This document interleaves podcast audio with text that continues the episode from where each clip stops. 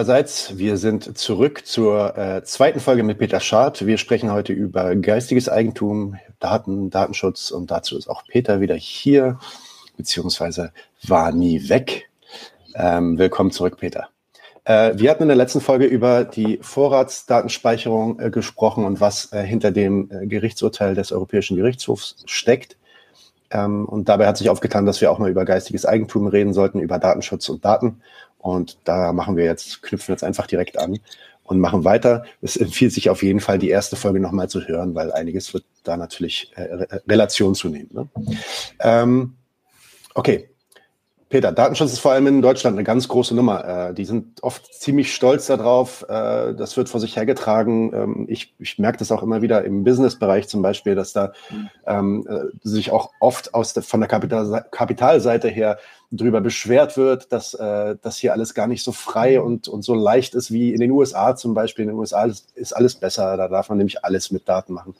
Äh, in Deutschland sind die viel zu gewissenhaft und viel zu bürokratisch, vorsichtig mit den Daten ihrer Bürger und so weiter vielleicht die Frage erstmal vorweg. Warum kümmert sich der Staat überhaupt um die Daten und den Schutz der Daten seiner Bürger oder eben dann in dem Fall der Amerikaner dann auch eher nicht?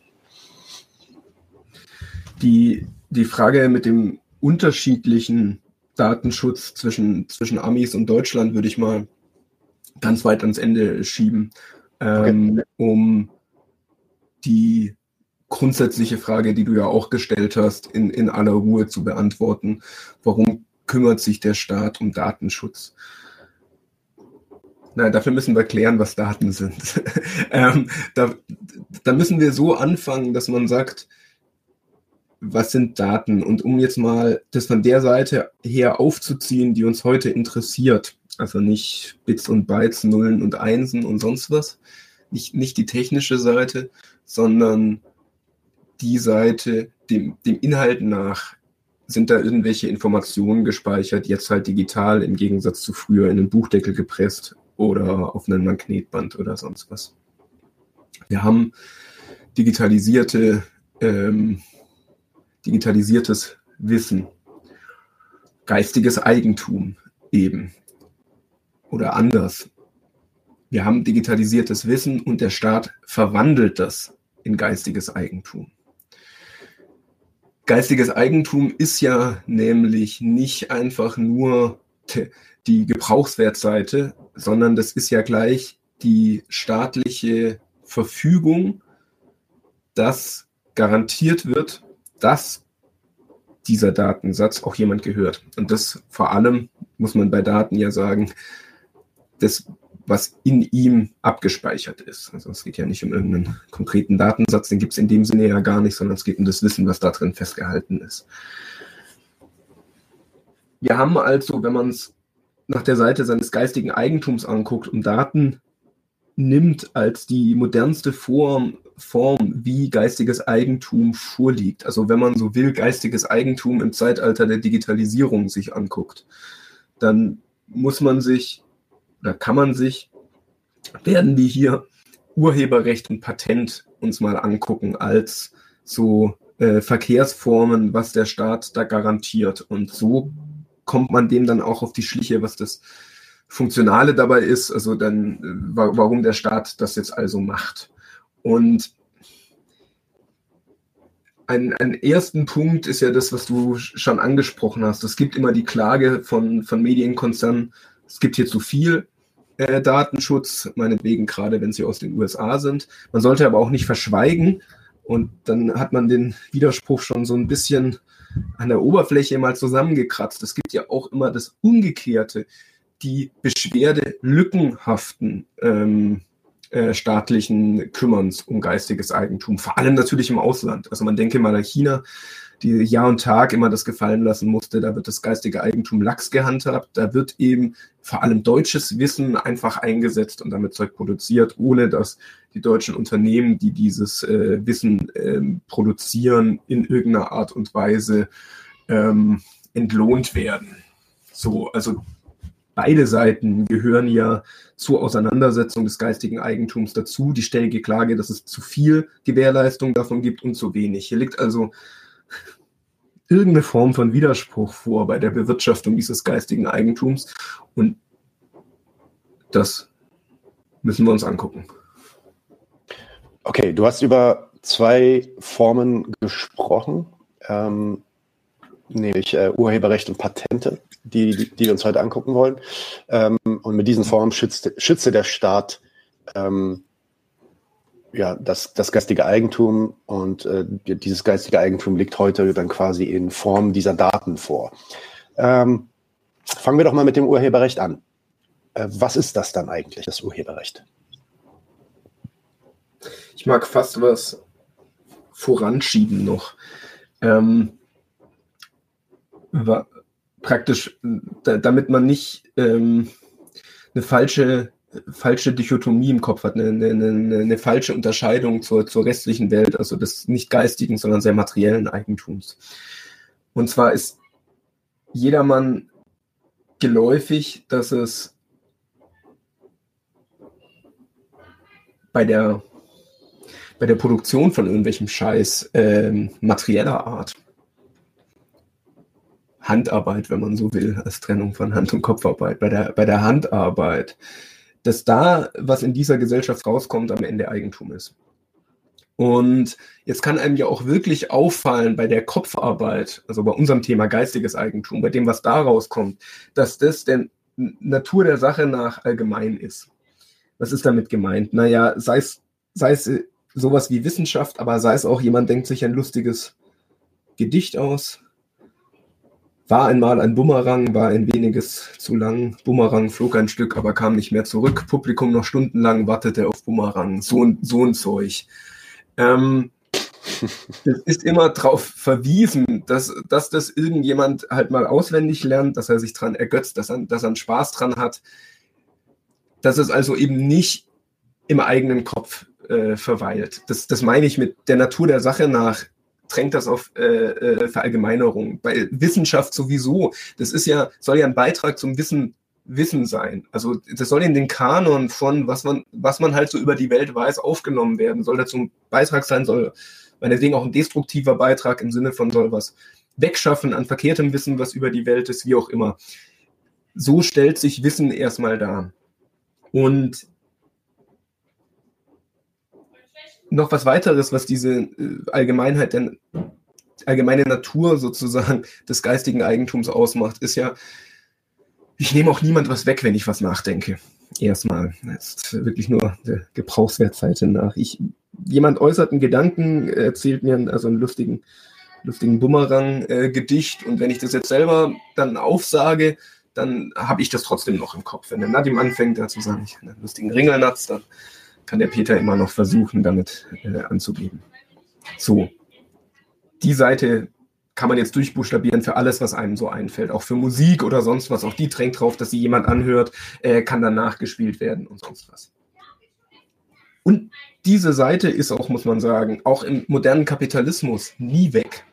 Die, die ist in dem Sinne nie weg, dass diese Seite nicht nur der Natur der Sache inhärent ist, sondern auch jedes geistige Produkt darauf drängt. Also gerade jede wissenschaftliche Erkenntnis und sonst was, die ist ja ein Beitrag auch zu der, wenn sie zum Beispiel das Wissen über die Natur beinhaltet, wie man bestimmte Stoffe anwenden kann und sonst was, super wichtig und praktisch für die chemische Industrie, für die äh, Stahlindustrie oder je nachdem, für was es äh, halt ein, über was es halt ein Stück Wissen ist. So, das ist die allgemeine Seite. Und jetzt kommt die andere Seite. Die andere Seite naja, die kennt man auch. Irgendwas herzustellen in dieser Welt, was einfach allen zugänglich ist, was dann jeder einfach benutzen kann, ja, das ist total kapitalistisch unproduktiv. Also nach dem Sinne von, was habe ich denn davon, ein Musikstück herzustellen und das hören sich die Leute dann an. Ja, ich habe halt diese allgemeine Seite dann bedient. Ich habe dann einen Beitrag geleistet zur, äh, zur musikalischen ähm, Bildung der Welt oder so, je nachdem, was ich produziert habe. Oder um es etwas kleiner zu hängen, irgendjemand ergötzt sich halt daran, was der, was der Peter da für eine Musik eingespielt hat. Ka kapitalistisch völlig unproduktiv im Sinne von, das ist überhaupt keine Einnahmequelle für nichts. Davon kann man nicht leben, um es ganz salopp zu sagen. Was der Staat also mit dem geistigen Eigentum ins Werk setzt, das ist ein Umgang mit diesem Widerspruch, um jetzt mal die erste Näherung zu machen. Wir müssen uns dann angucken, wie sieht dieser Umgang aus an einem Urheberrecht. Aber als erste Näherung wirklich dieses, das soll die beiden Seiten leisten, muss diese beiden Seiten leisten. Auf der einen Seite das nicht zurücknehmen, dass es allgemein ist. Geht auch gar nicht. Ist ein Gedanke in der Welt, kann man ihn halt nachdenken. Das kann auch ein bürgerlicher Staat nicht ändern. Aber er soll gleichzeitig eben auch eine Einnahmequelle sein. Der, der soll sprudeln als äh, Revenuequelle. So, wie geht das eigentlich? Das ist das, was wir uns angucken und wo es dann eben diese Form Urheberrecht, Patent gibt, glaube ich, noch mehr oder gibt auf jeden Fall noch mehr, was man sich angucken kann, aber die, die wir uns heute mal vorgenommen haben, uns anzugucken. Also, du hattest ja schon gefragt nach dem Urheberrecht, deswegen muss ich gar keine genau, Frage abwarten. Das war jetzt ja nur, die, äh, nur das Interludium, wo ich das habe, als, als Grundwiderspruch äh, will ich das nochmal nachzeichnen.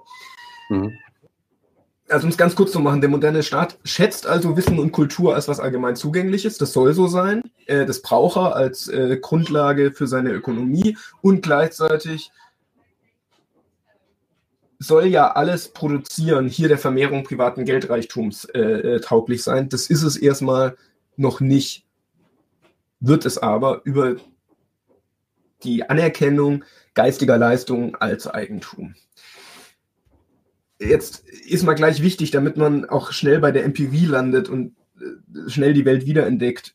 Das Urheberrecht sorgt normalerweise nicht dafür, dass diejenigen, die da was äh, denken, musizieren oder sonst wie unmittelbar daran Geld verdienen, sondern es gibt Verwertungsgesellschaften, also meistens irgendwie große Medienkonzerne oder so, die, für die wird das so ein Geschäftsmittel. Die können jetzt nämlich Musik einkaufen, sich das Urheberrecht an denen sichern, sagen, ah, das ist ein Musiker, da, das wollen Leute hören, sichern sich das.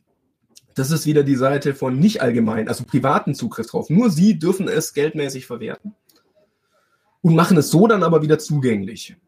So wird es der Allgemeinheit dann zugänglich gemacht über Spotify oder sonst was, machst ein Abo oder ähm, machst noch kein Abo und musst dann halt Werbung anhören. Und so wird dann das Musizieren verwandelt in eine Geschäftsquelle. Indem das Allgemeine gewahrt bleibt, kann trotzdem wieder jeder anhören, man kann das auf der Gitarre nachspielen, aber die kommerzielle, die geldmäßige Verwertung, die wird jetzt einer Seite zugeschrieben. Mir, mir würde jetzt erstmal die Frage kommen, was macht das, was macht dann die Daten eigentlich so besonders? Okay, ja, die Daten sind irgendwie in Bits und Bytes festgehaltene Ideen, vielleicht Musik, vielleicht irgendwelche Texte, ja.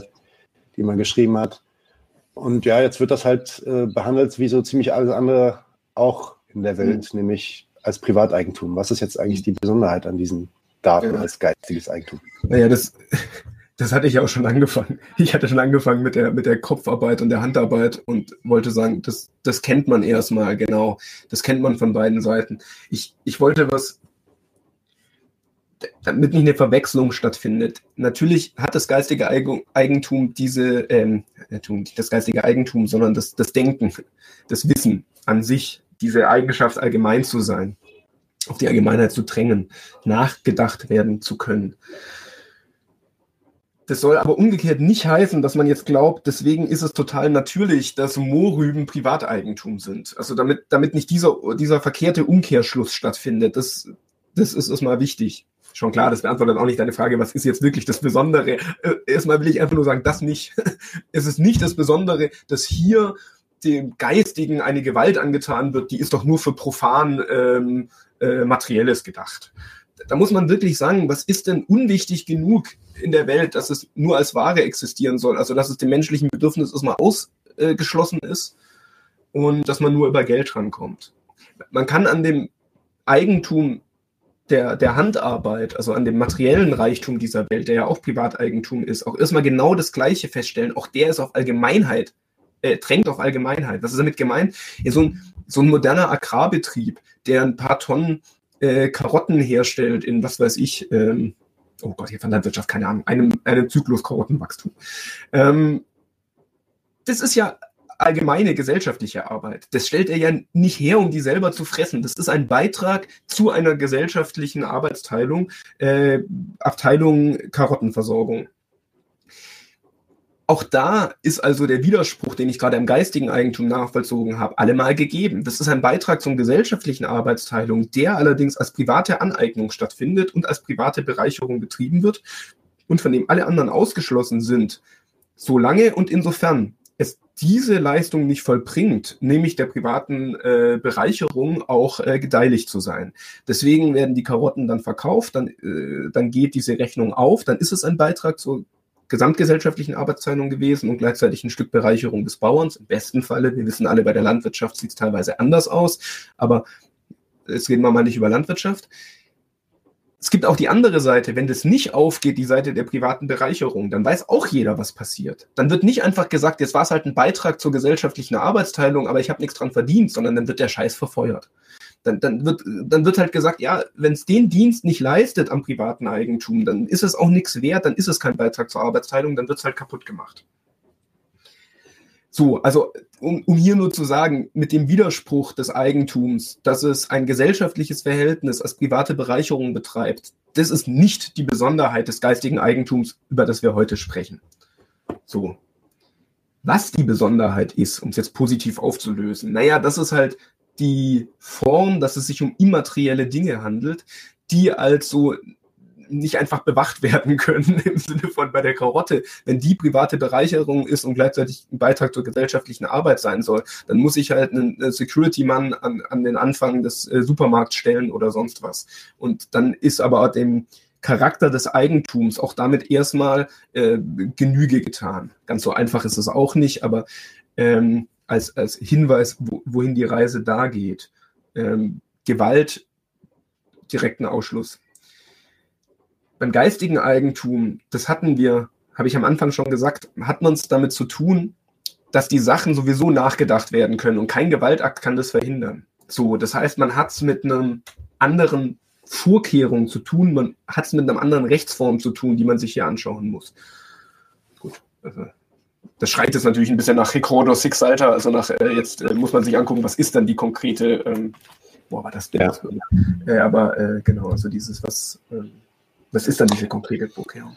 Äh, äh, eine, eine Sache, die oft angesprochen wird, ähm, wenn über geistiges Eigentum gesprochen wird, vor allem so auf der Linken, ist auch die Möglichkeit, diese ja, Daten, das, was halt geistiges Eigentum genannt wird, quasi endlos zu kopieren. Ja? Also die Möglichkeit, dass man in der Lage ist, äh, weiß ich nicht, eine CD irgendwie zu vervielfachen oder so. Spielt das, spielt das da auch mit rein, dass da eine ähm, rechtliche Regelung nötig wird, aufgrund der technischen Möglichkeiten, die sich da ergeben? Ja. Ähm, ich bin deswegen mundfaul, weil lass uns mal beim Urheberrecht jetzt mal kurz reingehen, wie das genau funktioniert. Okay. Und dann bist du eigentlich eine Frage weiter, behaupte ich, nämlich, was verändert sich durch die digitale, ähm, also durch das, das Urheberrecht sich jetzt auf digital vorliegendes Material bezieht, weil dadurch ändert sich natürlich was. Ähm, aber was ist halt erst zu klären, wenn wir wissen, was. Ja, alles klar. Okay, ähm, ja gut, dann, ähm, du hast es ja schon eingeleitet. Dann reden wir mal über dieses Urheberrecht. Was äh, genau ist das? Was regelt der Staat da? Ähm, der garantiert das ausschließliche Recht, sein Werk in körperlicher Form zu verwerten, zum Beispiel Paragraph 15 Urheberrechtsgesetz. Ein Anspruch auf eine angemessene Vergütung für die Nutzung, Paragraph 11 es schützt also, um es mal allgemein zu sagen, das ist ja das, mit dem ich schon angefangen habe, die eigentumswirksame Leistung, ihre Vermarktungsfähigkeit. Also das war dieses, nochmal, damit, damit das nochmal klar ist, die, die Verallgemeinerung findet bei dem Zeug jetzt erstmal eh statt, das liegt in der Natur der Sache. Aber was eben diesen Prozess abgeht, ist, dass es erstmal nicht als Eigentum auf die Welt kommt, also dass es erst einmal eine staatliche Gewalt braucht, die dafür sorgt, wie beim Materiellen übrigens. Nur die Klammer wieder zu. Das ist nicht der Unterschied. Ähm, es braucht eine staatliche Gewalt, die dafür sorgt, dass dieses Produkt gesellschaftlicher Leistung als Beitrag zum musischen, kulturellen, wissenschaftlichen, dass das zur sprudelnden Einnahmequelle wird. Jetzt wichtig ist an der Stelle, sich klarzumachen, mit dem Recht allein ist noch kein Geld verdient. Das schafft wirklich nur die Grundlage dafür. Das, das heißt, ob und inwiefern äh, jetzt also so ein, ein, ein Ringelnatz oder sonst was am Ende, dass ein Werk vorliegt, was auch verkäufliche Ware ist. Ja, das entscheidet sich dann eben daran, ob mir jemand das abkauft. Also das waren die Verwertungsgesellschaften, die ich schon angesprochen habe. Das, das Urheberrecht schafft überhaupt die Möglichkeit, dass ich einen G Gedanken habe, ein, ein, ein Stück Musik, ein Stück Wissen. Und das kann ich anbieten, als da darf jemand jetzt Verfügung drüber haben, der damit was anfangen kann, geldmäßig, der damit ein Geschäft bedienen kann. Das ist überhaupt die Grundlage dafür, dass, ganz, dass es ganz viel Zeug gibt, was in dieser Gesellschaft plötzlich als Einnahmequelle dient. Also man muss sich mal klar machen, es gibt hier Berufe, Sänger, äh, Komponist, Schriftsteller, so ein Zeug. So, so ein Zeug ist plötzlich die, die Möglichkeit, denen ist plötzlich die Möglichkeit gegeben, dass das äh, ein Beruf ist. Jetzt muss man sagen, damit kauft sich der Staat wirklich einen permanenten Regelungsbedarf ein an ähm, Widersprüchen, mit denen er umzugehen hat. Ja, weil was ist denn eine Urheberschaft? Also wann ist denn ein Lied von mir?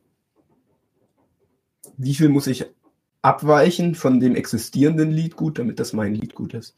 Jetzt, jetzt merkst du richtig, deswegen habe ich deine Frage mit der, was sich ändert durch die Digitalisierung so weit nach hinten geschoben, weil jetzt sind wir erstmal bei was, das ist eine Debatte, da gab es noch keine Computer, da gab es vor ein paar hundert Jahren kannst du schon Debatten über sowas wie ein Plagiat verfolgen damit man hier wieder zwei Seiten auseinanderhält, damit man nicht durcheinander kommt. Man kann ganz ohne Eigentum sich die Frage stellen, inwiefern ist das ein origineller Gedanke oder inwiefern ist der wirklich nur, äh, ist der nicht originell? Also inwieweit will man einen Sänger würdigen dafür äh, noch in ein paar hundert Jahren, dass man sagt, der hat aber wirklich ganz originelle Ideen gehabt oder inwieweit ist das nur jemand, der äh, praktisch geistiges äh, Allgemeingut, Liedgut, was es schon gibt, halt auf eine nette Weise interpretiert, aber den muss man jetzt nicht in den Annalen der Geschichte gedenken als äh, großen Dichter, Sänger oder was auch immer. Die Frage kann man sich ganz ohne geistiges Eigentum stellen.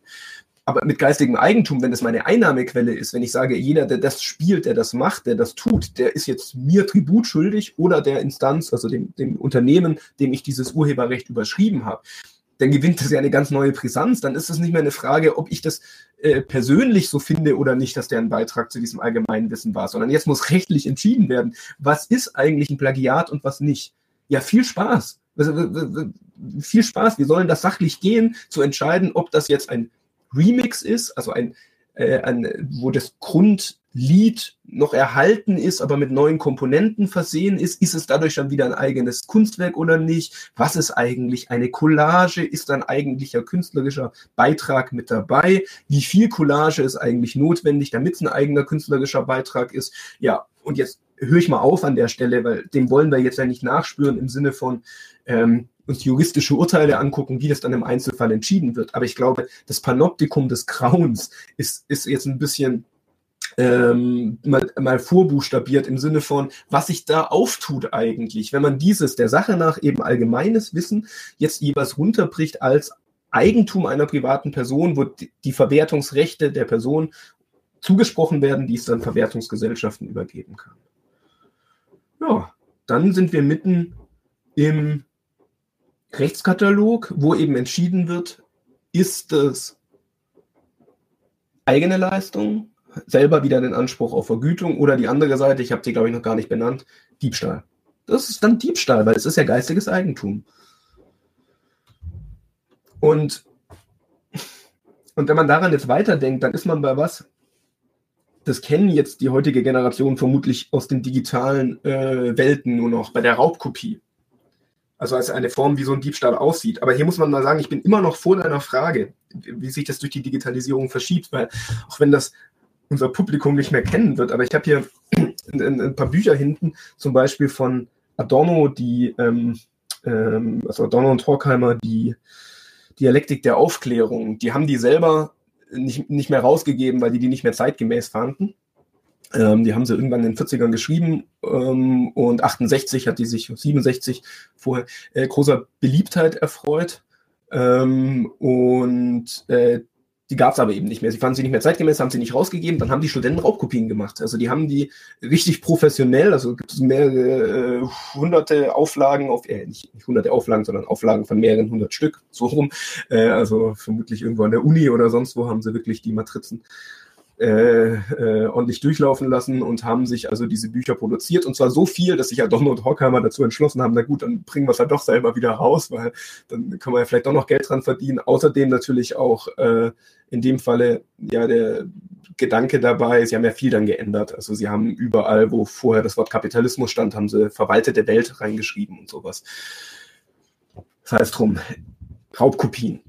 Das ist also eine Sorte, wie dann Diebstahl stattfindet in der Welt des geistigen Eigentums.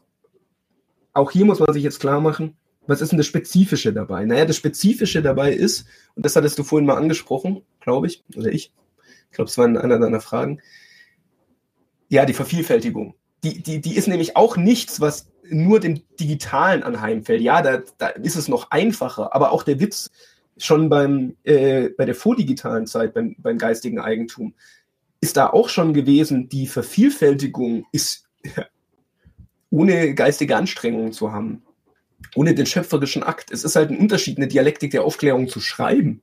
Oder wenn sie mal geschrieben ist, mal zur Kenntnis genommen ist, mal gelesen ist, sich hinzusetzen und mit einem äh, Buchdruckmaschine, wie auch immer die dann aussah in den 60ern, vermutlich etwas archaisch im heutigen Vergleich, die dann halt zu vervielfältigen.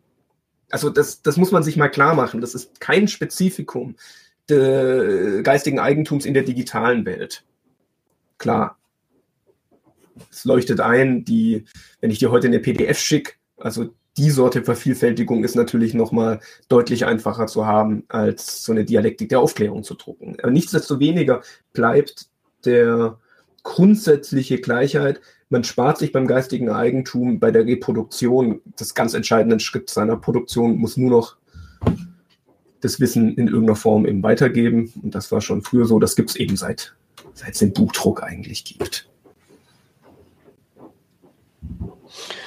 Ja, es wird dann vielleicht kein, kein äh, qualitativer Unterschied, sondern eher so ein quantitativer Unterschied, dass es jetzt vielleicht einfach manchmal technisch leichter ist, wobei das sich ja dann auch wieder durch die technologischen Errungenschaften relativiert. Äh, mittlerweile ist es gar nicht mehr so leicht, irgendwelche Filme zu rippen und zu vervielfältigen, irgendwie von Netflix runterzuladen. Das ist ja auch kein, ähm, kein konstantes. Ähm, nein, nein, da, da, die haben sich ganz arg angestrengt, um diese Genese erstmal hinzubekommen. Also das war dieses Stichwort Napster oder so in den Anfängen des Internets, ähm, gab es da ganz viel Verstöße gegen das Urheberrecht. Da kommen wir gleich drauf, warum der Staat mit seiner Gewalt trotzdem jahrzehntelang erstmal sowas wie Napster zugelassen hat. Dafür fehlt aber die andere Seite des Urheberrechts, die wir jetzt noch nicht benannt haben. Das war jetzt wieder die Seite des äh, des Ausschlusses im Sinne von, da, da soll was nicht zugänglich sein, da wird es Diebstahl, wenn man das vervielfältigt.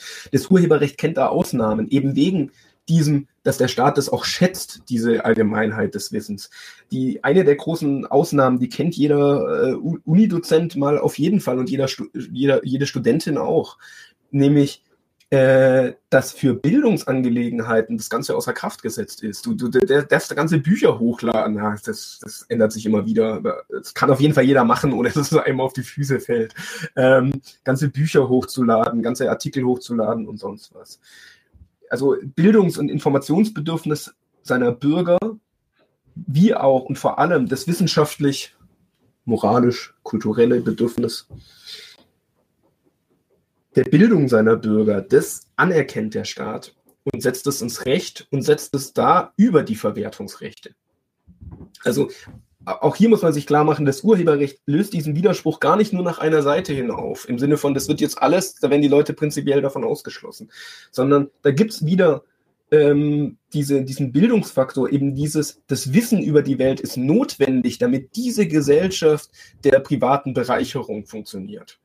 So, und dafür muss dann das Geistige, das Wissen über die Welt, was selber der privaten Bereicherung dienen soll, äh, über das Urheberrecht, selber aber zumindest wieder für die Leute ohne Bereicherungsinteresse zugänglich sein, damit sie selber dafür fruchtbar gemacht werden. Heieiei. Das, äh, da hat der, hat der Staat dann, äh, das, dieser Widerspruch hat dann Verlaufsformen, die, die kennt man dann auch, wenn man so ein freischaffende Autos oder sowas, dann gibt es ja wieder die angemessene Vergütung für Wissen, was man selber der Allgemeinheit kostenlos zur Verfügung stellt. Wie funktioniert das? Ja, da richtet er Ver Verwertungsgesellschaften ein. Da sind halt so, so Vögel wie ich bei der, bei der VG Wort angemeldet. Das kennen jetzt vermutlich nicht so viele Leute. Das ist halt, was die Leute kennen, ist die GEMA. Die hat keinen guten Ruf. Die, die macht nämlich genau das, allgemein zugängliche Sachen, Musik, die ich irgendwo spiele, der Allgemeinheit zugänglich mache. Da wird jetzt wieder Geld eingesammelt, was dann wieder den Musikern oder bei der VG Wort den Schriftstellern gegeben wird, ähm, damit die vergütet bekommen, dass ihr Wissen jetzt aber nicht verwertet wurde, sondern der Allgemeinheit zugänglich gemacht wurde. Ähm, das bezahlt man auch zum Beispiel für die VG Watt, bezahlt man, wenn man äh, Drucker und sowas einkauft. Da gibt es einen praktischen Beitrag, der geht dann immer an die VG Watt und ähm, unter anderem kriegen es dann so Vögel wie ich dann irgendwie halt in so einer Halbjahresausschüttung oder einer Jahresausschüttung dann halt ein paar hundert Euro für die Artikel, die sie schreiben und so im Verhältnis dazu, wie viele unserer Bücher in Bibliotheken stehen. Äh, und dann wird nach einem Schlüssel errechnet, wie oft die da halt dann im Durchschnitt ausgeliehen, äh, gelesen, kopiert werden und sonst was, was ja eben erlaubt ist und äh, danach ähm, kriegt man dann eben wieder, wieder Geld über diese Verwertungsgesellschaften. Also das, das ist die zweite Seite, die, die man nie äh, vergessen darf, wenn man sich erklären will, was hier passiert. Nämlich diese, immer diese Doppelung von, das soll allgemein zugänglich sein, oder es ist auch allgemein zugänglich und es soll gleichzeitig ähm, Springquelle privaten Reichtums sein. Okay, ich meine, wir haben jetzt viel gehört über ja quasi eigentlich die Gemeinsamkeiten von diesem, dieser neuen Form des Eigentums äh, in den Daten, des Eigentums, in, geistigen Eigentums in den Daten zu den, ja, ich nenne es mal diesen archaischen Formen, wie du das gesagt mhm. hast, ne? also Bücher, CDs, äh, Artikel und so weiter. Vielleicht kommen wir dann jetzt mal zurück auf, auf diese Eigenheit ähm, der Form in Daten? Also was verändert sich denn jetzt dann tatsächlich dadurch, dass dieses geistige Eigentum in Daten vorliegt? Naja, erstmal ändert sich mit dem Internet das, was sozusagen offensichtlich trivial und einfach ist, nämlich die Lösung von irgendwelchen materiellen äh, Trägern. Ähm, das ist erstmal die Unterscheidung und ob die jetzt, wie du vorhin gesagt hast, äh, jetzt nur qualitativ ist oder quantitativ, ach, was weiß ich, ähm, ist, ist mir wurscht. Der Sache nach, also ist mir insofern wurscht, weil wenn man, wenn man die Sache klärt, wird man schon merken, was sich ändert und wo man das jetzt, in welche Schublade man es steckt, weiß ich nicht. Das, das Entscheidende ist halt schon, damit lässt sich in Sekundenschnelle, äh, wenn man es jetzt mal rechtlich ausdrückt, ein Diebstahl in einer Größenordnung organisieren, der ansonsten eine, eine ziemlich äh, ausgeklügelte kriminelle Energie, Zeit und Aufwand benötigt, er muss ja ganze Bibliotheken leer räumen. Das kannst du jetzt mit einem Klick machen. Also das, das kann man schon mal würdigen. Und jetzt kommen wir zu dem, was ich vorhin schon mal angekündigt habe. Wie hält's denn der Staat damit? Naja, so widersprüchlich wie halt gerade schon beschrieben. Der schätzt nämlich erstmal das Internet als eine riesige Quelle für Innovationen, für Geschäftsideen und äh, als, als Tummelplatz von Entrepreneurs und äh, für mögliches Wachstum für seine Gesellschaft. Also auch hier wieder, wenn man an die letzte Folge erinnert. Ähm, diese, diese prinzipielle Freiheit der, der Subjekte, die, die ins Recht gesetzt sind, ihren Privatmaterialismus zu betreiben, der soll auch hier erstmal nicht erstickt werden sofort. Äh, jeder, jeder, jeder Gedanke sozusagen neue Geschäftsfelder aufzumachen.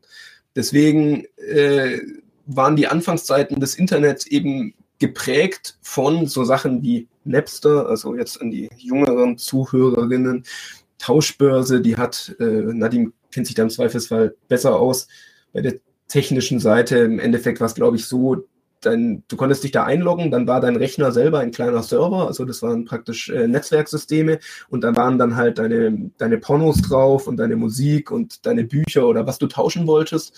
Ähm, das hast du praktisch angeboten und konntest dann auf diese ganzen anderen Rechner zugreifen und es da runterladen. Das Ganze war entsprechend schäbig aus zwei Gründen. Einmal, weil die Privatrechner, die Server waren, warst du darauf angewiesen, dass der andere gerade online ist, damit du das runterladen kannst, was heute lächerlich klingt, aber damals warst du nicht ständig online.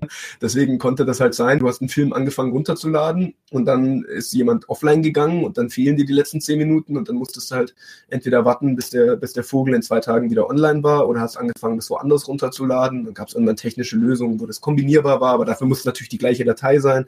Wenn es verschiedene Leute gefilmt waren, ging das nicht und and so on. Und das gab es dann Und ähm, das, das hat eine Zeit lang dafür gesorgt, dass es zumindest in der jüngeren Generation, jetzt der älteren, aber damals waren wir die junge Generation, bei uns hat niemand ähm, äh, sich Musik gekauft. Ich weiß nicht, wie es bei Nadim war, aber bei mir ist völlig absurde Vorstellung. Ich 100 Prozent genauso. Ja. Genau, also so mit 15, 16 hat man sich die ersten CDs gekauft, dann hat das angefangen mit diesem Internet bei mir und dann war das also völlig Filme, Musik, so und dafür zahlt man kein Geld. So, das wurde halt dann alles getauscht.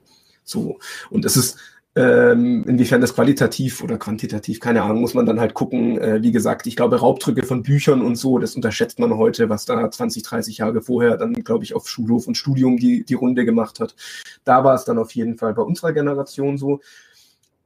Und da hat der Staat dann auch eingegriffen und hat die Dinger dann ja auch verboten und damit dann die Rechtsgrundlage geschaffen für das, was heute jeder kennt. Netflix, Spotify und sonst was die, die, die sind erst einmal die gewachsen auf dem, dem Humus der Gräber dieser äh, illegalen Streaming-Plattformen. Vielleicht noch mehr Leute kennen sowas wie Kinox oder so. Das ging, glaube ich, noch weit jetzt bis in die, diese Generation, kam so nach Netflix, als praktisch die Internetverbindungen, äh, Entschuldigung, nach Napster, äh, als die Internetverbindungen stabiler wurden, als sowas wie Streaming denkbar war, also dass man in Echtzeit das Ding praktisch runterlädt und währenddessen anguckt äh, gab es dann Plattformen, die praktisch technisch das vorweggenommen haben, was Netflix und so weiter war, aber wo das Ganze noch illegal war, die wurden dann auch wieder verboten.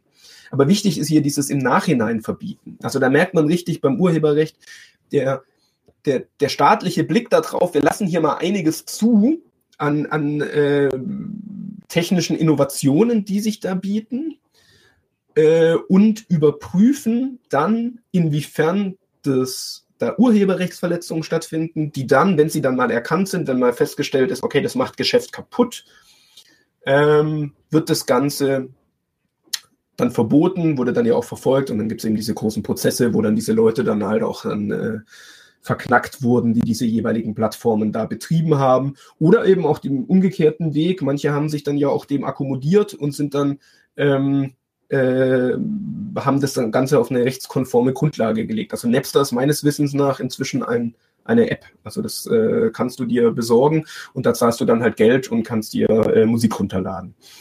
Ist halt nicht so groß wie die großen Konkurrenten, aber. Äh, ja, ist ziemlich unbekannt.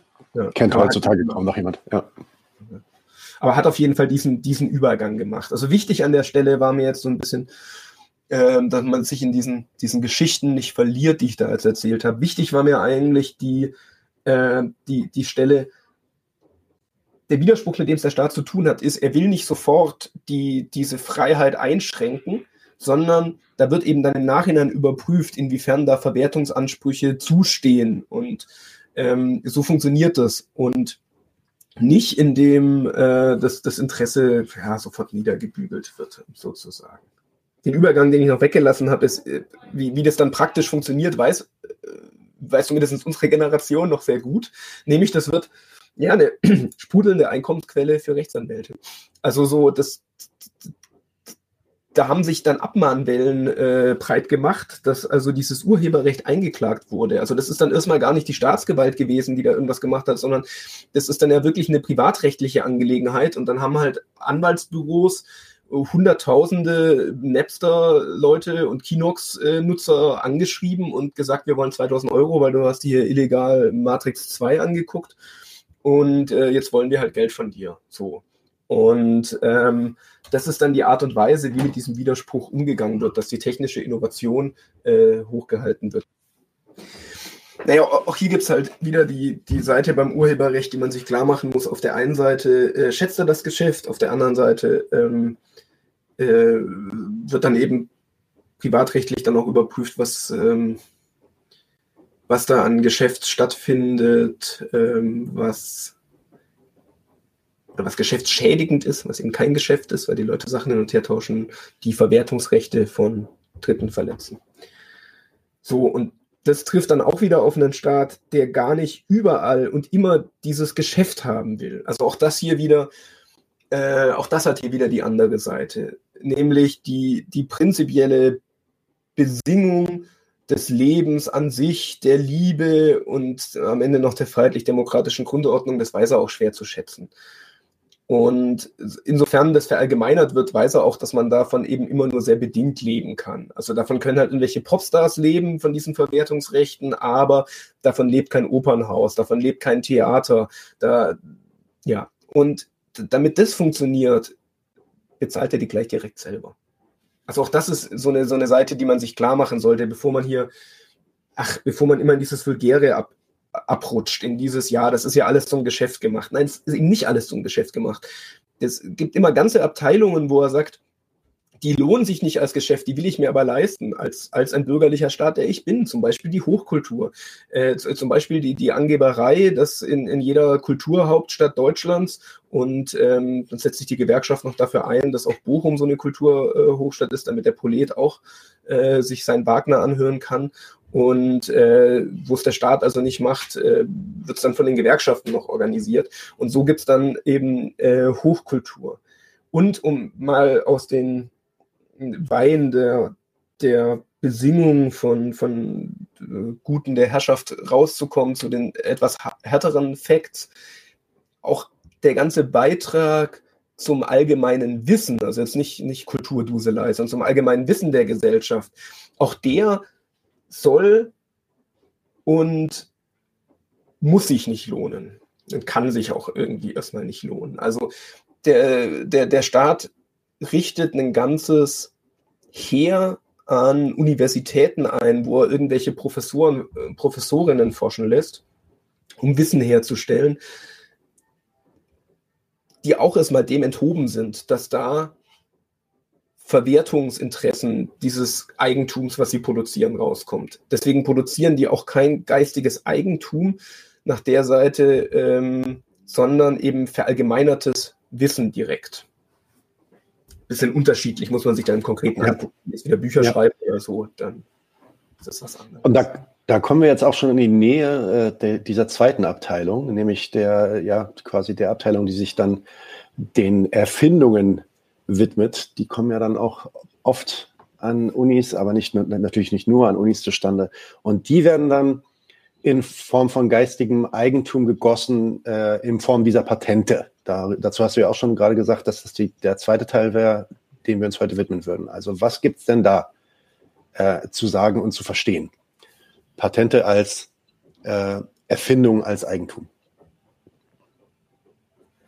Naja, vielleicht erstmal wichtig ist, dass, wie, wie das Patentrecht funktioniert. Also Patente kann man anmelden auf Sachen, die ähm, auf einer erfinderischen Tätigkeit beruhen und gewerblich anwendbar sind. Also das ist vielleicht schon mal wichtig. Das, das muss, Ganze muss einen gewerblichen Charakter haben, damit ich so ein Patent anmelden kann. Was da, was ich mache, wenn ich ein Patent anwende, das ist, glaube ich, schon wichtig und deswegen ist das auch so eine wichtige Ergänzung zu diesem Urheberrecht, weil es hat man es eben da wirklich mit einem ökonomisch unglaublich gewichtigen Ding zu tun, nämlich mit der, der Entwicklung der Produktivkraft äh, dieser Gesellschaft, also mit dem Konkurrenzmittel der Kapitalisten überhaupt, mit der Art und Weise, wie die ihre Produktion verbilligen und so miteinander in Konkurrenz treten um neue Märkte, um die Verwohlfeilerung ihrer Waren, also um das, den, den Scheiß, den sie herstellen, billiger machen zu können und so der, der anderen Seite im Zweifelsfall ihren Markt abluchsen können. Äh, wie, wie also die, die Arbeit hier verbilligt wird. Also jetzt nicht total im Sinne von die Arbeiter werden an einer neuen Maschine unbedingt ähm, schlechter bezahlt, was den Reallohn angeht, aber das Verhältnis von Lohn zu den Stücken, die hergestellt werden, also die Lohnstückkosten werden dadurch gedruckt, gedrückt und dadurch ähm, die Kapitalinvestition produktiver gemacht, zumindest wenn man dieses Verhältnis besser drücken kann, als die Maschine selber wieder kostet.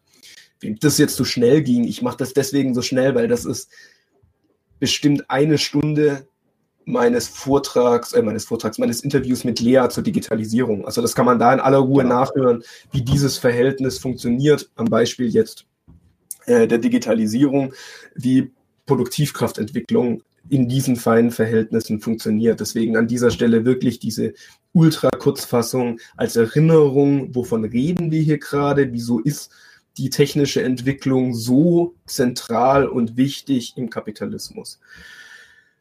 Fertig ist die äh, Sache damit aber nicht, nicht mal die Kurzzusammenfassung, weil was man sich mal klar machen muss, ist, die technische Entwicklung ist für sich ein Scheißwert in diesen Verhältnissen. Wichtig ist immer das Verhältnis meiner Produktivkraft als, als Kapitalist gesprochen im Verhältnis zu meiner Konkurrenz. Also das, das bringt gar nichts, wenn ich auf dem neuesten technischen Stand produziere, wenn meine Konkurrenten das auch tun. Sondern das, das ganze Entscheidende an der technischen Innovation ist, wenn ich eine Technik habe, die meine Konkurrenz noch nicht hat, wenn ich auf eine Art und Weise herstellen kann, die den anderen noch verwehrt ist und dass ich deswegen produktiver bin und so meinen Konkurrenzvorteil nutzen kann, extra Profit einstreichen, dadurch, dass ich zwar billiger verkaufe, aber im Verhältnis zu meinen Produktionskosten teurer also verhältnismäßig teurer verkaufen kann, dass die anderen mit einer größeren Profitspanne so einen extra Profit einstreichen kann. Den gibt es nur und insofern, wenn mein Produktionsverfahren, und das nochmal wichtig als Betonung, dass man es nicht vergisst, im Verhältnis zu den anderen produktiver ist. So, was wird denn jetzt mit dem Patentrecht ins, ins Werk gesetzt? Na, was ziemlich abgefahren ist. Der, der Staat tut hier richtig seine Rolle als ideeller Gesamtkapitalist gerecht werden. Das heißt, er ist der Garant für die Bedingungen der Privateigentümer, der Konkurrenz der Privateigentümer. Und er trägt so dem ökonomischen Sachverhalt Rechnung, dass der Kapitalismus von technischem Fortschritt lebt. Er sagt richtig, wenn ihr was erfindet, dann garantiere ich euch, nur ihr dürft es benutzen. Das ist der wissensbasierte äh, Innovationsvorteil dass ich sage, wenn ihr was erfindet, dann dürft nur ihr das verwenden. Es ist also die Anerkennung davon, dass Fortschritt im Erkennen der Natur in dieser Gesellschaft existiert, in dieser Gesellschaft, jetzt mal, wenn es Kapitalisten betreiben, immer als Mittel der Konkurrenz zu anderen. Warum ich das so betone, ist, das steht im Widerspruch dazu, was Wissen ist. Das steht fundamental im Widerspruch dazu, was Wissen ist denk mal selber dran, wenn so eine scheiß Maschine in der Welt ist, jetzt noch schon vor der Digitalisierung, ja, dann musst du nur so eine Maschine in die Hand bekommen, die auseinanderklabüsern und dann siehst du, wie die zusammengebaut ist. Dann, dann weißt du, was das für eine Sorte Maschine ist, kannst die selber einsetzen. Das ist einfach auf Dauer überhaupt nicht geheim zu halten. Und auf Dauer meint hier wirklich, äh, je nach ähm, Moment äh, Durchgesetztheit von sowas wie Industriespionage oder sonst was, irgendwas zwischen Stunden und Tagen und maximal Wochen, bis jeder, den es interessiert, der weiß, wie sowas funktioniert. Kommt ein neues Smartphone auf die, auf die Welt, ja, dann dauert es halt so lange, bis man das Ding kauft und dann aufschraubt, bis jemand, der sich auskennt, weiß, was da vorliegt. Ja, ich weiß, aber ein komplizierter ist es äh, gerade bei der äh, modernen Technik dann. Aber ich glaube, der Grundgedanke ist trotzdem klar. Muss sich ja nicht auf den Zeitraum festlegen. Das materialisierte Wissen ist allgemein, wird allgemein. Was ist also mit dem, mit dem Patent ins Werk gesetzt? Mit dem, mit dem Patent ist ins Werk gesetzt, dass dieses Wissen, obwohl es der Sache nach zur Allgemeinheit tendiert, diese seine Rolle als kapitalistischer Innovator als Mittel in der Konkurrenz erfüllen kann, indem der Staat garantiert, dass die Technik zumindest 20 bis 25 Jahre, also so lange wie das Patent das schützt, nur eingesetzt werden kann von demjenigen, der das Patent anmeldet. Da muss man sagen, das hat nach zwei Seiten ist es für den Staat interessant. Nach der einen Seite habe ich es gerade schon gesagt, die Kapitalisten werden so, ihnen wird so ermöglicht, damit ein Geschäft zu machen. Gleichzeitig treibt er die Unternehmen damit auch, indem er nämlich auch gleich sagt, das ist ein Fortschritt, der ist nur auf Zeit.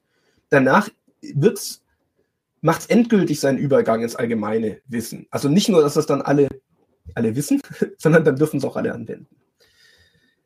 Auch hier muss man sich vielleicht nochmal klar machen, wie das Patentrecht funktioniert. Wer es nicht weiß, wer ein Patent anmeldet, muss gleichzeitig offenlegen, wie es technisch funktioniert. Also auch das ist die Seite des Patentrechts, wo man wieder merkt, mit welchem Widerspruch der Staat hier zu tun hat. Der übernimmt gleich die Verallgemeinerung des Wissens, übernimmt er auch gleich selber. Der verlässt sich sozusagen gar nicht auf die Industriespionage, sondern der sorgt gleich dafür, dass er sagt, ja, wir wollen ja auch, dass der Standort vorankommt. Deswegen soll Wissen, was hier produziert wird, auch allen zugänglich gemacht werden damit das Wissen aber überhaupt noch entwickelt wird, weil es entwickelt hier ja überhaupt kein Kapitalist Wissen, wenn das für ihn nicht den Vorteil hat. Und den Vorteil hat es ja nur in Konkurrenz. Also nicht die Existenz des Wissens überhaupt ist für den Unternehmer ein Vorteil, sondern Wissen ist nur dann ein Vorteil, wenn es die Produktion oder Produkt, könnte man ja auch noch unterscheiden übrigens. Für beides kann man Patente anmelden, sowohl Entwicklung in der Produktion, aber auch Produktinnovationen.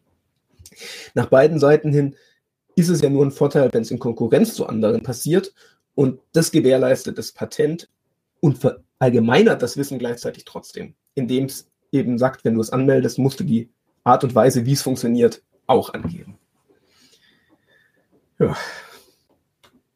Das ist in aller Komprimiertheit, in aller Kürze, auch hier wieder am Patentrecht, der Widerspruch zwischen Verallgemeinern, zwischen allgemeinem Wissen und seiner Privat, privaten Nutzung. Und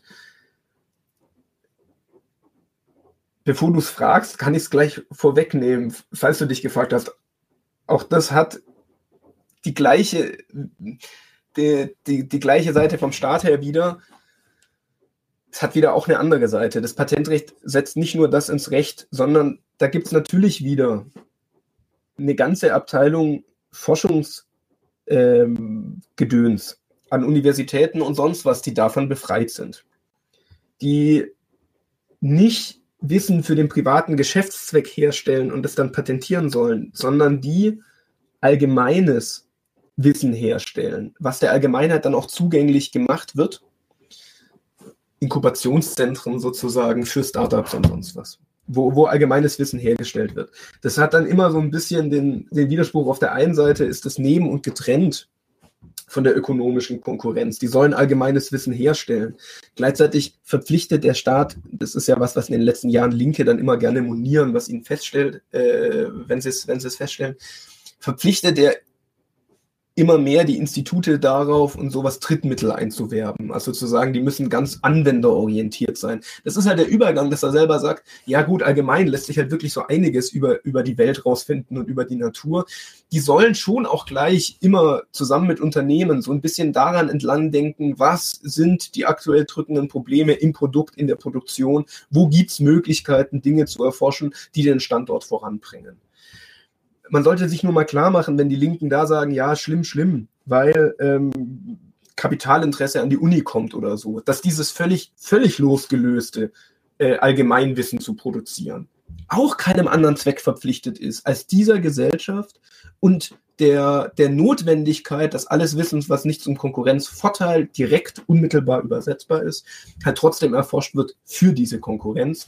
Und insofern ist auch lange vor jedem Trittmittel oder sonst was. Das Wissen, was an der Uni hergestellt wird, ein Wissen für diese Gesellschaft. Man mag wirklich fast sagen, ja, für was auch sonst. Also diese linke Kritik, die meint, da fängt irgendwie das Elend an oder so, da müssen wir wirklich sagen, ja, was glaubst du, für was die Unis vorher da waren oder für was sie da sind, die, die Lehrstühle und sonst was, wo diese Trittmittelbindung nicht stattfindet der Widerspruch, nur ganz kurz, den der Staat sich selber ankauft, wieso der ja selber immer wieder seine Stimmen hat, seine Charaktermasken, die sagen, wir, wir müssen da vorsichtig sein mit den Drittmitteln. Das ist der Widerspruch, den der Staat ganz ohne linke Kritiker hat.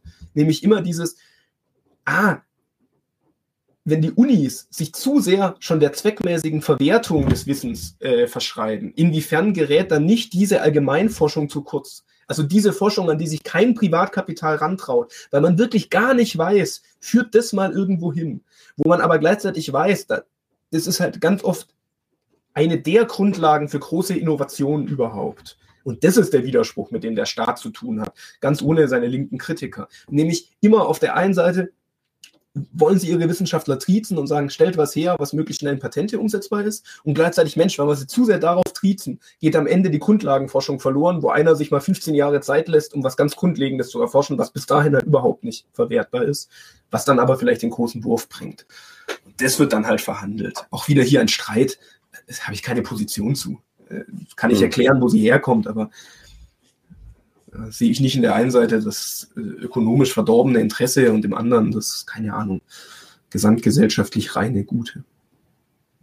Ja, das, äh, das ja, Akademiker-Ideal quasi ähm, der, guten, ja. der guten Erfindung und so. Ja, nee, ähm, Crashkurs in Patent und äh, was ist Patent? Äh, das äh, muss sich der ein oder andere bestimmt ein oder zweimal anhören, was wir jetzt gerade hier gehört hatten. Aber ja, kommen wir doch dann ist, ist, ist ein kompaktes Thema, ist mir klar. Ne? Nee, ich ähm, wollte eher einen Lesetipp geben, weil das ist ja äh, sozusagen, also es, es, es, gibt da ganz verschiedene Sachen. Man kann ja auch eine Literaturliste am, am, am Ende noch ja, machen wir es auch einfach so. Äh, so zumindest einen Artikel gibt es, den ich auf, auf jeden Fall empfehlen würde. Der, der behandelt auch noch deutlich mehr als das, was ich hier mache. Das ist ähm, der, der, der Artikel eben über, was ist, was das Geiste, Stichwort geistiges Eigentum oder so heißt der äh, im Gegenstandpunkt ist der erschienen. Da kann man das nachlesen. Das äh, wirklich nochmal sehr, sehr detailreich alles drinnen, äh, was es dazu zu wissen gibt. Exzellent. Und ich wollte es jetzt dann wieder zurückführen auf ähm, das Thema ja, Digitalisierung und, mhm. und ja, wieder, wieder, also eigentlich die gleiche Frage, die ich dir vorhin auch schon zum Urheberrecht gestellt habe. Das war ja jetzt eine allgemeinere Abhandlung über Patent. Was ändert sich denn jetzt an diesen Patenten dadurch, dass diese ähm, Erfindungen dann digital vorliegen und nicht mehr äh, irgendwie materiell? Naja, also als allererstes, du musst den Scheiß halt nicht mal mehr aufschrauben. Das Zeug muss nicht mal mehr angewendet werden. Also sozusagen im Zeitalter des, des digitalen Vorliegens von Wissen reicht halt die, die, die Tastenkombination Command, äh, das ist Command Alt C äh, äh, über einen, einen, Text und äh, dann, dann kannst du es halt, äh, kannst halt alles kopieren. Also sozusagen ist es halt ähm, eine wirklich leidlich schnelle Art, ähm, dieses, ähm, dieses Wissen sich anzueignen. Ähm, Informatiker oder so, das ist ja, da, da ist ja sogar das Produkt oder das Produktionsverfahren und das Wissen identisch. Also im Sinne von, da ist der, der Code selber ist das Wissen. Das heißt, da, da, da ist es nicht mal mehr so, dass der Bauplan einer Maschine digital vorliegen würde und ich mir den schnell aneigne, sondern bei Software kann ich ja wirklich ist das Produkt und das Wissen über das Produkt sogar noch identisch. Also so, da ist, äh, ähm, ja, da ist es wirklich äh, bei der Digitalisierung an einem Punkt angekommen, wo ähm, der, die Aneignung dieses Zeugs äh, eine Sache von Sekunden ist. Also das ist eine Sache von Sekunden an sich, die äh, einen Quellcode von irgendwas zugänglich zu machen. Das lade ich runter und dann habe ich ein bisschen länger, das zu verstehen. Aber sich den zugänglich zu machen, ist nicht das Problem. Naja, ich habe ich hab das meiste schon vorweggenommen, was ich mir hier aufgeschrieben hatte, was man an der Digitalisierung jetzt nochmal zeigen kann. Das ist aber auch nicht, auch nicht schlimm. Das, das ist der zentrale Unterschied. Vielleicht muss man an der Stelle gar nicht mehr so viel dazu sagen. Ich würde vielleicht eher einen Nachtrag machen, was gar nicht spezifisch Digitalisierung ist, was ich aber noch nicht gesagt habe, nämlich das Patent schließt ja immer auch die, die Möglichkeit der Lizenz äh, noch ein. Also das ist vielleicht noch wichtig, also dass auch hier wieder der Ausschluss ähm, überhaupt nicht der Witz ist, sondern wenn ich ein Patent auf was habe, äh, darf ich das nicht nur selber anwenden, sondern ich kann eben auch andere lizenzieren. Ich kann anderen die Lizenz zustellen, kann sagen, die können das Produkt oder das Produktionsverfahren benutzen. Und das hat jetzt in der Digitalisierung insofern was Spezielles oder was zumindestens was da deutlich häufiger stattfindet, dass nämlich die Produkte gar nicht mehr verkauft werden, sondern überhaupt nur noch über Lizenzen zugänglich gemacht werden. Also Privatnutzer kennen das an sowas wie ähm, Office äh, von Microsoft und sowas. Das, das sind Produkte, die kauft man überhaupt nicht mehr, sondern man kauft sich die Lizenz, das heißt, den Programmcode benutzen zu dürfen. Ähm, und dann äh, muss ich das halt jedes Jahr neu bezahlen. Bin also in einem permanenten Vertragsverhältnis zu dem Unternehmen.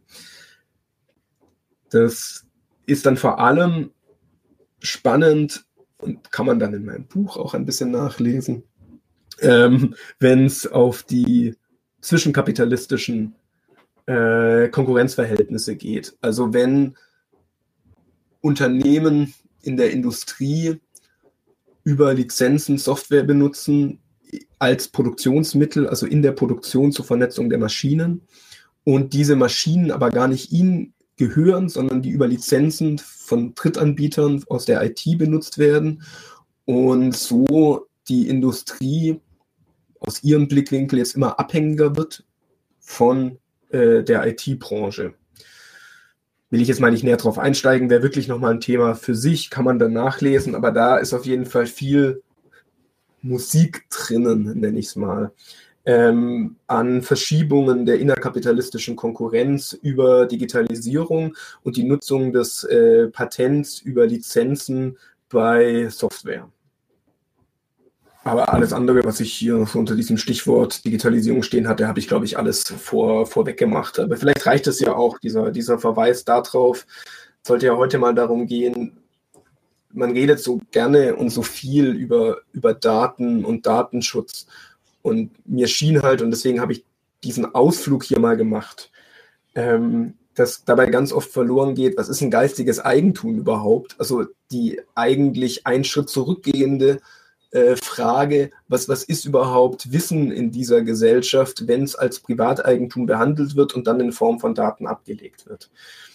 Deswegen sozusagen nochmal gar nicht der Verweis auf eine eigene Publikation von mir, weil ich das ist immer so ein bisschen unterstellt in dem Zeug, was ich schreibe, aber habe ich eigentlich nie an der Stelle explizit gemacht. Deswegen wird es dieses Mal eben, auch wenn mal eine Literaturliste geben in äh, anderen Quellen, ähm, trotzdem schien mir das, wo wir über Vorratsdatenspeicherung jetzt in der letzten Folge geredet haben und so, bin ich immer wieder drüber gestolpert, dass ich gedacht habe, eigentlich sollte man das mal explizieren und vielleicht konnte ja jemand was mit der, das ist auch schon wieder eine knappe Stunde geworden, äh, was damit anfangen. Ähm. Okay, äh, Peter, wollen wir vielleicht zum Abschluss dann nochmal ganz kurz einfach zur ersten Frage dann zurückkommen, äh, von der sich dann diese Exkurse entwickelt hatten, nämlich wie würdest du eine Antwort auf die Frage zusammenfassen? Warum kümmert sich denn der Staat überhaupt um den Datenschutz seiner Bürger vor dem Hintergrund deiner Erarbeitung jetzt? Weil er will, dass das geistige Eigentum einerseits zur privaten Einkommensquelle taugt, wie alles, was hier hergestellt wird, soll es der privaten Bereicherung dienen, soll im Materialismus der Leute seine entsprechende Rolle spielen, äh, Interessensverfolgung der Unternehmen. Und auf der anderen Seite hat das Wissen die Form der Allgemeinheit und auch die schätzt der Staat, insofern er als ideeller Gesamtkapitalist will, dass sein Standort vorankommt und dafür den Zugriff auf alles erdenkliche Wissen hat an, wie die Natur bearbeitbar ist, bis hin zu den kulturellen, moralischen Erbauungen, die ein Poletendasein dann halt angeblich erträglich machen beide Seiten passen erstmal schwerlich zusammen. Äh, beide Sachen passen schwerlich zusammen, es einerseits zur Einkommensquelle zu machen und zur anderen Seite die allgemeine Zugänglichkeit zu gewährleisten. Und insofern braucht er diesen riesigen Rechtskatalog, den wir jetzt mal nur gestriffen haben, äh, über eben die Frage, wann ist was jetzt geistiges Eigentum, äh, wann ist es ein urheberrechtsgeschütztes Werk, wann äh, ist es das nicht, äh, was muss er sich leisten an Leuten, die er selber bezahlen muss, weil er will, dass das, was sie an Wissen produzieren, eben nicht geistiges Eigentum ist, also was dann nicht unter die Abteilung geschützt führen soll. Welches Wissen schützt er von den äh, Privatmaterialisten, von den Unternehmern, die er ins Werk setzt? Äh, und wie sorgt er dafür, dass aber auch dieses Wissen früher oder später wieder in den allgemeinen Kanon übergeht? All das will er verhandeln. Und um deine Frage nochmal, wenn man es in einem Satz beantworten wollte, naja, weil er auch das Wissen um diese, äh, um die Natur und äh, wie, wie sie zu gebrauchen ist, auch das will er zur Springquelle privater Bereicherung machen und gleichzeitig zum Vorankommen seiner Staatsräson. Das wäre die absolute Kurzfassung von der Stunde, aber man merkt schon, da wird halt schnell dünn. na klar, na klar. Äh, deswegen machen wir das ja auch am, am Ende und nicht am Anfang. Äh, die Folge muss man sich angucken. Peter Schad, everyone, vielen Dank, äh, dass du da warst, dir die Zeit genommen hast für die zwei Folgen. Äh, ich verspreche schon jetzt, dass ich dich wahrscheinlich in den nächsten Monaten auch nochmal nerven werde, wegen den weiteren Artikeln, die demnächst konkret erscheinen, gemeinsam mit Nathan Weiß. Ähm, mal gucken, ob wir da noch was bauen. Äh, ja, allen, die äh, jetzt hier mit live dabei, äh, mit dabei waren, äh, vielen Dank fürs Zuhören, vielen Dank fürs Dabeisein. Nochmal danke an Peter und bis bald. Bis bald. Leute, wir brauchen eure Hilfe. Wenn euch dieses Video gefallen hat, klickt auf Like, abonniert den Kanal und vergesst nicht das Glöckchen zu drücken, damit ihr benachrichtigt werdet, wenn wir neuen Content droppen. Außerdem solltet ihr uns überall folgen, wo wir verfügbar sind. Das ist Facebook, Instagram, Twitter und Twitch. Und wenn wir irgendwelche Ankündigungen machen oder Posts, dann shared, was das Zeug hält. Gebt uns all eure Liebe. Wir haben mittlerweile ziemlich signifikante Kosten. Wenn ihr es euch irgendwie leisten könnt, unterstützt uns doch auf Patreon. Dann kommt ihr auch in den Genuss verschiedener Vorteile, wie zum Beispiel Zugang zu unserer Discord-Community oder Zugang zu den ultrageheimen Patreon-Episoden, die wir dort posten. Außerdem könnt ihr uns natürlich auch über PayPal Spenden zukommen lassen. Außerdem haben wir mittlerweile einen eigenen Online-Shop. Das heißt, wenn ihr euch immer noch fragt, was ihr euren Lieben zu Weihnachten, Ostern oder sonst wie schenken könnt, geht dorthin und kauft duftes Merch. Alle Links dazu hier in der Beschreibung oder auch auf unserer Webseite 99 zu 1.de. Vielen Dank fürs Dabeisein, danke für die Unterstützung und wir sehen uns in diesem Theater.